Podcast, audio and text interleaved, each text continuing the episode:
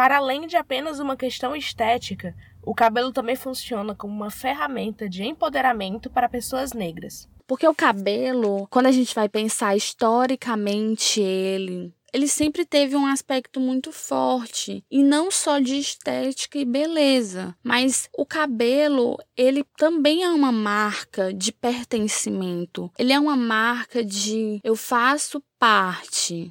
Essa é Samia Martins, jornalista e criadora do projeto Multimídia e Transmídia cabelo, negritude e cabelo afro. Bom, com a escravidão, ainda do início do século XV, o cabelo funcionava como uma maneira de comunicação. Era parte de um sistema de linguagem até, sendo também uma forma de resistência para que os africanos escravizados pudessem manter suas raízes. Dentre os penteados, as tranças em suas diferentes formas e desenhos existem há séculos no continente africano e eram usadas, por exemplo, para definir idade, etnia, religião e outros atributos. Além disso, no século XX, depois da abolição da escravidão, elas passaram a fazer parte de movimentos, como a Marcha dos Direitos Civis nos Estados Unidos, o movimento Black Power e outros que valorizam a cultura afro.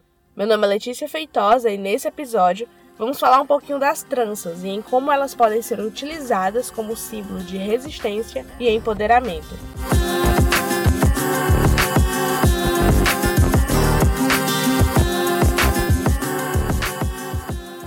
Antes de tudo, é bom explicar o termo que de uns anos para cá tá na boca de todo mundo: empoderamento. A filósofa Djamila Ribeiro diz que o empoderamento tem um significado coletivo. Ou seja, se você é uma mulher preta, quando você se empodera, você coloca as mulheres e as pessoas pretas como sujeitos ativos na mudança. A autora Bell Hooks já havia falado que empoderamento diz respeito a mudanças sociais, numa perspectiva antirracista, anti-elitista e antissexista. E o que é que cabelo tem a ver com tudo isso, né? Bom, ele pode ser uma ferramenta para esse empoderamento. Um exemplo disso foi quando o movimento Black Power utilizou lá nos Estados Unidos do cabelo crespo como forma de expressar e enaltecer a negritude. Para falar um pouco sobre a questão do cabelo como um símbolo de empoderamento, a Samia Martins, que eu apresentei no início do episódio, comentou um pouco sobre a sua trajetória com o seu cabelo e por que ela decidiu falar sobre esse tema com o seu projeto Transmídia. Olá a todos, todas e todes. Meu nome é Samia Martins, eu tenho 24 anos, eu sou jornalista e sou uma mulher preta. E isso é muito importante de ser falado, principalmente quando eu recebi o convite para falar sobre cabelo e sobre tranças. O meu cabelo, ele sempre foi um aspecto muito importante na formação de quem eu sou hoje e de como eu estabeleci relações e conexões ao longo da minha vida, né? Porque ele influenciou muito no meu humor, na minha autoestima, em como as pessoas me viam em como eu via as pessoas. Essa relação, ela nem sempre foi fácil e tranquila como ela é hoje. Na verdade, ela nem é fácil e tranquila hoje, mas eu já evolui bastante e consigo ver muitas coisas que eu não via quando eu estava crescendo, quando eu era uma criança. Por muito tempo e em muitas ocasiões eu passei por constrangimentos, por momentos em que eu odiava o meu cabelo e achava que, que ele tinha nascido errado. Que por que, que eu tinha que ter um cabelo difícil da, desses, cacheado, e como eu não sabia cuidar dele dele e como a minha mãe também não tinha paciência para cuidar dele, ele apresentava um aspecto meio ressecado, meio sem forma. Então isso ajudava ainda mais para esse meu processo de não aceitação, né? Para eu olhar para esse meu cabelo como um cabelo estranho, ruim, que não era bonito e que nunca ia ser. Só que eu estava terrivelmente enganada. Assim, felizmente eu consegui passar por vários processos e ter uma relação bastante positiva como a que eu tenho hoje. Esse meu cabelo, ele sempre teve comigo. Em alguns momentos de maneiras diferentes, porque eu passei por processos de alisamento químico enquanto eu era adolescente, né? Só que a minha família, a minha mãe e o meu pai, eles não tinham condições de manter esse, esses processos cabelos por muito tempo, porque eram processos muito caros, né? Procedimentos muito caros no salão, procedimentos complexos. Então, eu acabava fazendo uma vez assim. E como eu não mantinha, não tinha como manter em salão, e eu não sabia muito bem como manter em casa, até porque não tinha como, né? Que a raiz ia crescendo e o cabelo ia começando a ficar de duas formas. Acabava alisando para me sentir bonita, para me sentir mais aceita, para me sentir melhor socialmente, só que não por muito tempo. Eu continuava deixando esse cabelo bem preso, bem puxado, bem amarrado, a ponto de doer a minha cabeça, né? Então, sempre sempre foi essa relação de sofrimento e baixa autoestima. Só que eu fui crescendo, o tempo foi passando. No começo da década de 2010 aqui no Brasil, a gente presenciou uma mudança quando se fala de cabelos cacheados, crespos e ondulados aqui no Brasil, que foi quando começou um novo debate, uma ascensão principalmente de youtubers. Teve esse trabalho trabalho muito forte de pessoas fazendo conteúdos para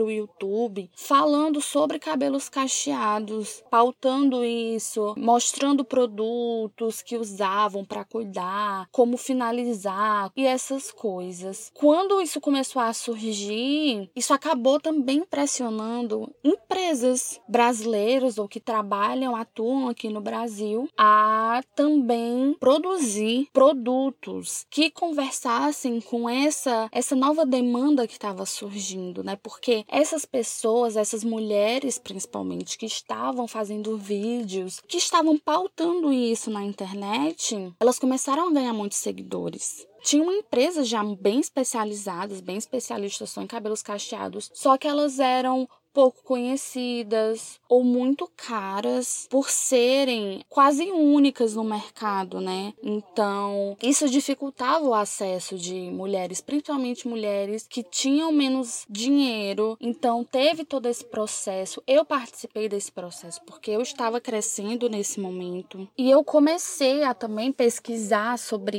isso, a consumir muito, e isso mudou a minha visão sobre o meu cabelo, sobre a minha autoestima e sobre a maneira como eu comecei a me portar, né? Como eu comecei a olhar para esse cabelo e a colocar ele no mundo. Então teve também muito estranhamento da minha família, dos meus amigos, na escola mesmo, porque eu ainda estudava no ensino médio quando eu comecei esse processo, né, de valorização e abraçar o meu próprio cabelo. Quando eu entrei na faculdade, eu já estava num processo num, num, segundo processo de transição, eu tava com o meu cabelo meio híbrido ainda, ele tinha umas partes mais alisadas, só que ele já estava se regenerando, né? Ele já estava com um aspecto mais cacheado, mas ainda não em todo o seu potencial. E eu passei muito por esse processo mais forte de olhar para esse cabelo, sim, esse é o meu cabelo e eu amo ele do jeito que ele é, dentro da universidade, porque a gente acaba tendo acesso a muitos debates sobre isso, a gente acaba acaba tendo uma outra visão, muito por conta também da militância que tem, né, dentro das universidades, coletivos, debates de corredor mesmo, e que isso é super importante, é super importante para a gente transformar o nosso olhar, né? E é muito marcante esse momento da universidade. Então, quando eu me peguei pensando sobre o meu trabalho de conclusão de curso, eu sabia que eu queria fazer alguma coisa relacionada a cabelo, porque porque era um tema muito gostoso para mim, eu consumia bastante, eu gostava muito, falava muito sobre mim. Então, eu comecei a ver em que circunstância eu poderia falar sobre cabelo cacheado, crespo e ondulado. E aí, depois de muito pensar, de muito conversar né, com professores sobre como eu poderia fazer isso, eu acabei optando por fazer um trabalho multimídia, que é um site, né, que fala sobre cabelo, nome é Cabelo, mesmo do site. E nesse site, né, nesse trabalho multimídia, eu falo sobre o cabelo em três vertentes que eu julgo muito importante, que é a cultura, que aí eu vou falar de aspectos mais gerais, de, enfim, sociais. Falo da identidade, que aí eu volto o debate mais pro eu, como o indivíduo, né, lida com essas questões relacionadas a cabelo e consumo, que aí eu parto para falar também dessa parte do, do capitalismo, do mercado e de como essas questões também fazem parte dessa percepção e dessa cultura e valorização ao cabelo afro, né? Ao cabelo que não é liso. A jornalista afirma que o cabelo indica vários fatores da identidade do indivíduo e do povo preto. Ele pode ser uma marca de uma cultura, ele pode ser marca de um povo, ele pode ser a marca de estilo de vida, posicionamento político, personalidade. Esse cabelo, ele vai sim contribuir questões bem mais complexas, profundas. Esse cabelo, ele realmente é uma marca, ele é um posicionamento. E quando a gente vai falar sobre empoderamento, sobre autoestima,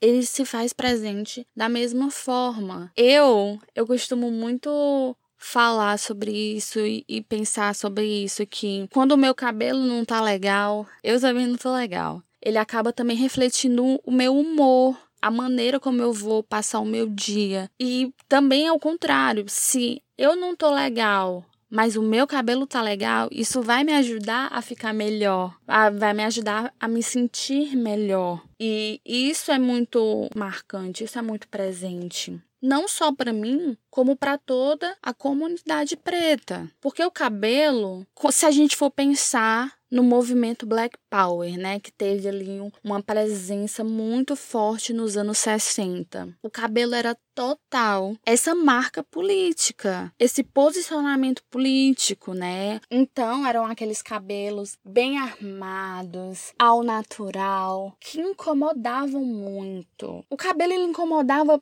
por si só, só por existir, né? Um ativista, um militante que ficasse parado. O seu cabelo já falava tudo por ele. É aquela marca bem fincada do posicionamento, do ato, do protesto e da valorização, do empoderamento e da revolução, né? Então, o cabelo ele tem esses vários diálogos, essas várias nuances que sim fazem parte de um processo histórico de empoderamento da população e do povo preto. Isso é tão forte, isso é tão presente, que até no período da escravidão, a gente sabe que os cabelos eles foram atacados, mutilados, cortados e desvalorizados justamente para um enfraquecimento desse indivíduo, dessa comunidade, desse povo. Era uma maneira de minar a saúde mental, de minar a autoestima e de minar a confiança dessas pessoas. A desmoralização ela aconteceu em todos os seus âmbitos e o cabelo foi parte disso. E não só nesse aspecto negativo de desmoralização, o cabelo teve a sua atuação nessa época. O povo preto, em contrapartida, usou esse cabelo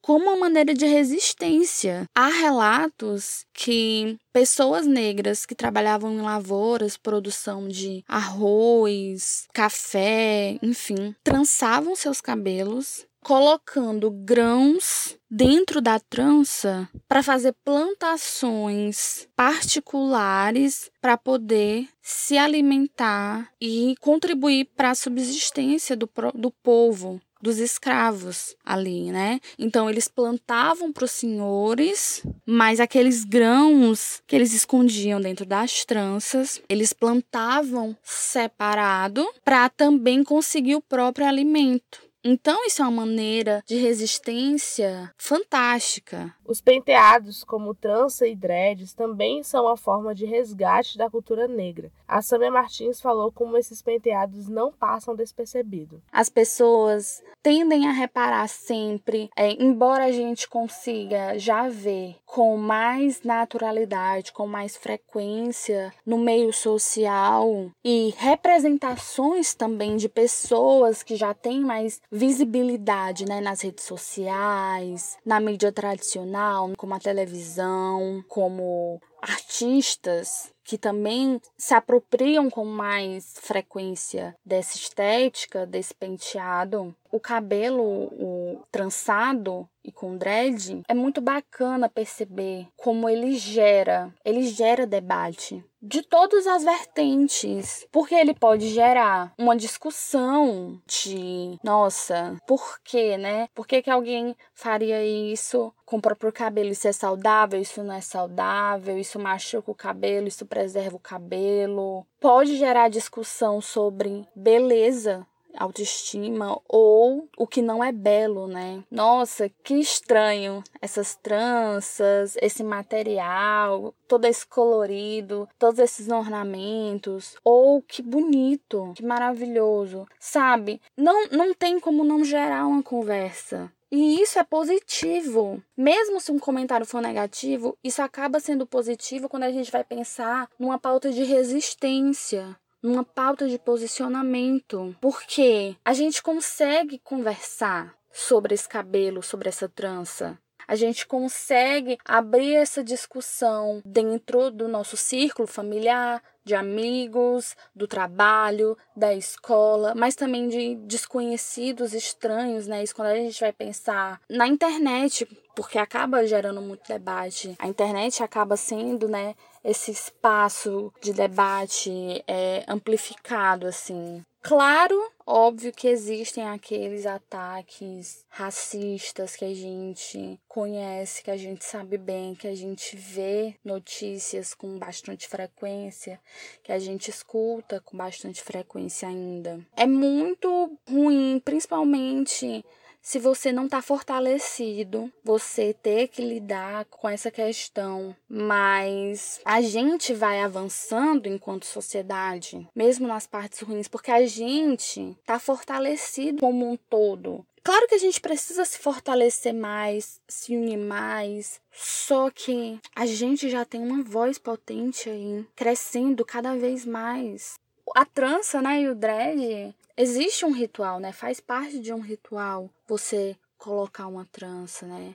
É um processo demorado, longo, mas muito bonito. São horas e horas de uma transista, de uma pessoa que está sendo trançada, que está ali numa troca, num processo, num, numa troca de, de afeto, sim, por que não? E aí você desabafa, e aí você pede dicas, e a gente vai se fortalecendo e a gente vai aumentando essas potências. E as gerações mais novas, eles vão cada vez mais se apropriando também desse processo, desse ritual, dessa comunidade, desse, desse fortalecimento, porque a gente já conseguiu plantar muitas sementes.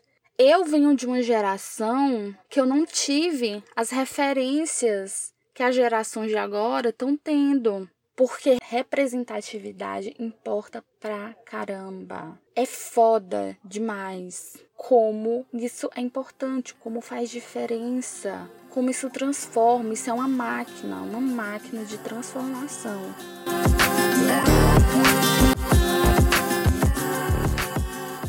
Para Beatriz Irineu, colocar tranças, principalmente tranças rosas, era um sonho que ela mantinha desde criança eu sempre quis usar tranças porque eu achava muito bonito. E depois, quando eu passei a me conectar mais com o meu cabelo, eu passei a entender mais o que que significavam. E quando eu entendi o que que de fato significava, foi aí que eu quis usar. E a partir daí eu utilizei foi um grande sonho, porque tanto eu queria ter o cabelo rosa, quanto eu queria utilizar as tranças, mas eu tinha muito medo de utilizá-las, porque quando eu via várias pessoas usando, as pessoas sofriam, sofriam muito preconceito. Eu tinha muito medo de utilizar as tranças e sofrer preconceito, sofrer racismo com isso, das pessoas hostilizarem na rua, das pessoas falarem que é um, uma coisa suja. Então, eu evitei muito tempo usar por conta disso. Ela compartilhou com a gente como ela se sentia quando colocou as tranças. Como foi a experiência dela enquanto pessoa negra com o cabelo trançado? Bom,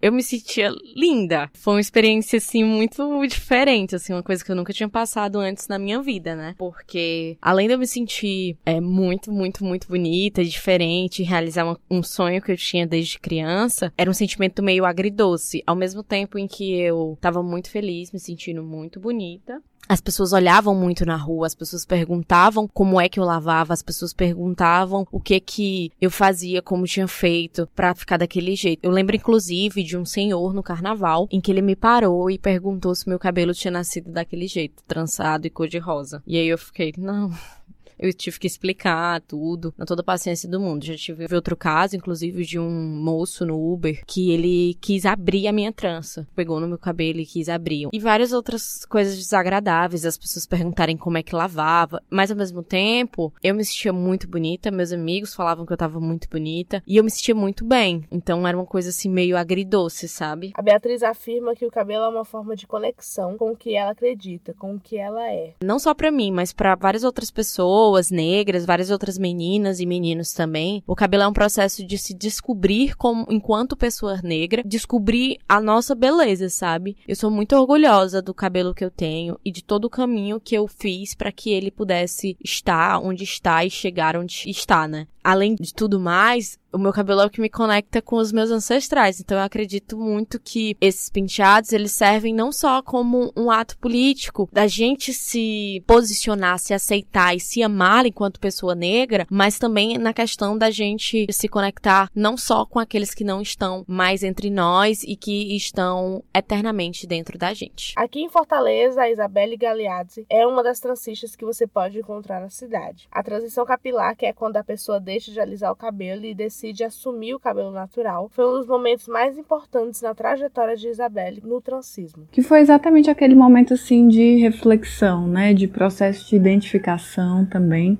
E também porque como meu cabelo estava em várias texturas diferentes, a forma que eu tinha de me sentir confortável com ele era experimentando várias tranças diferentes. Não necessariamente as tranças soltas, né, as box braids, que, que é o modelo que eu mais faço, mas tranças, né, às vezes nagôs, enfim. E hoje eu trabalho com trans racismo há um pouquinho mais de dois anos, a princípio como uma renda extra para arcar com os meus estudos e hoje é a minha principal fonte de renda. O significado de transismo para mim está muito ligado à escolha do nome da minha página que é Nizinga Transiva. Nizinga, ela foi uma quilombola, né? Ela foi uma líder política, ela era rainha do reino do Dongo, isso é na Angola. E em meados dos anos 1600, 1620, ela estava atuando, né? E por 40 anos ela impediu, né? Ela liderava tropas e ela impediu que os portugueses invadissem essa parte do continente africano. Então, o que eu tento no meu trabalho é imprimir pelo menos 1% do que é essa resistência da Nzinga contra a colonialidade, que apesar de se apresentar com, por outros símbolos, né, de outras formas, hoje no contemporâneo, ainda é tão violenta quanto, ainda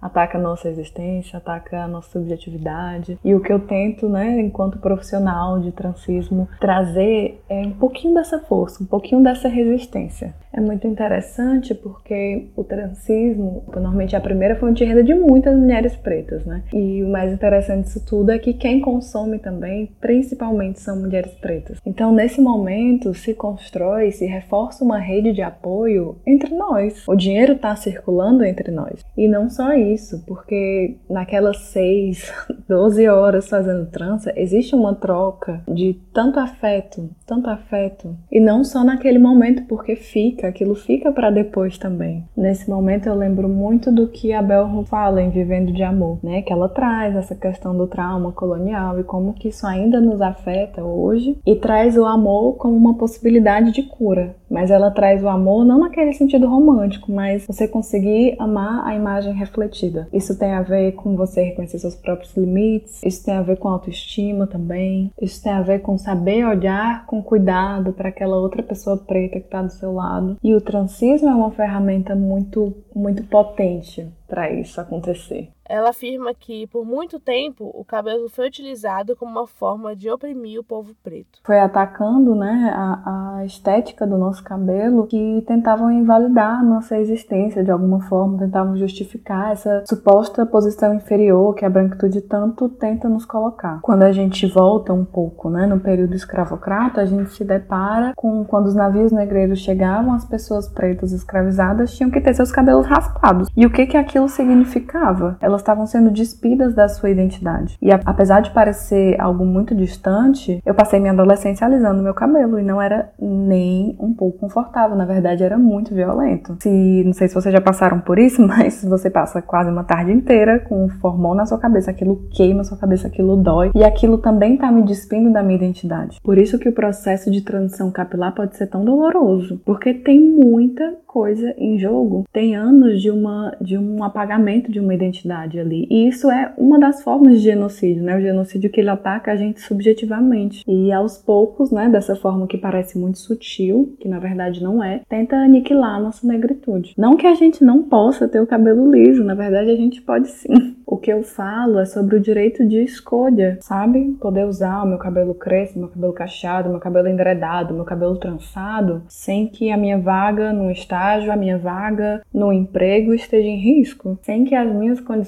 básicas de direitos humanos, né, de direito de expressão estejam em risco. É por isso que o cabelo pra gente sempre vai carregar uma forma de resistência. Porque quando eu faço o que eu quero, e ênfase nisso porque eu quero e não por causa de uma imposição perversa da branquitude, eu tô reafirmando, eu tô reivindicando o meu direito à existência e a uma existência plena, não a uma sobrevivência. A possibilidade de assumir a textura natural do meu cabelo, seja ele crespo, cacheado, ondulado, liso, enquanto uma pessoa preta é muito mais do que uma questão puramente estética, é sobre uma questão de poder. Por isso que é tão importante a gente não permitir que isso seja banalizado, que isso seja simplesmente tratado como se fosse uma tendência de moda. Porque não é isso é nossa história, isso é a nossa luta, isso é a nossa resistência, sabe? Isso é a nossa vida. E, e bato mais uma vez na tecla de que não só uma sobrevivência, mas de uma vida plena. Parece tão pequeno poder fazer o que eu quiser com o meu cabelo, mas isso é um passo muito grande. Eu acredito que hoje uma das pautas mais importantes na agenda política, né, de pessoas pretas, é o direito à subjetividade, direito à autoestima, direito à saúde mental. E o cabelo está muito envolvido nisso, atrelado a diversos outros fatores? Sim, mas está muito envolvido nisso. Para quem quiser conhecer o trabalho da Isabelle, ela deixou um recado para você. Por fim, gente, vocês podem acompanhar meu trabalho no Instagram, essa é a minha única rede social, é Nizinga, N-Z-I-N ga.transismo. Inclusive, estou dando uma repaginada na minha página, tá tudo novo, vou adorar ter vocês por lá. Muito obrigada!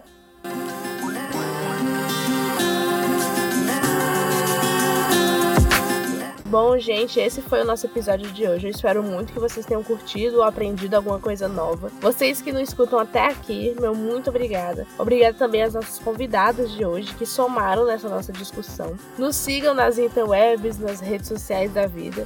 O Instagram é quilombaspod e o Twitter é quilombaspodcast. Se vocês quiserem, também dá para vocês apoiar a gente financeiramente por meio do cartaz e do padrinho. É só clicar lá no link da nossa bio nessas nossas redes sociais. Era isso que eu tinha para dizer hoje para vocês. Continue se cuidando porque a vacina da Covid-19 ainda não saiu, tá bom? Um cheiro para vocês e até a semana que vem.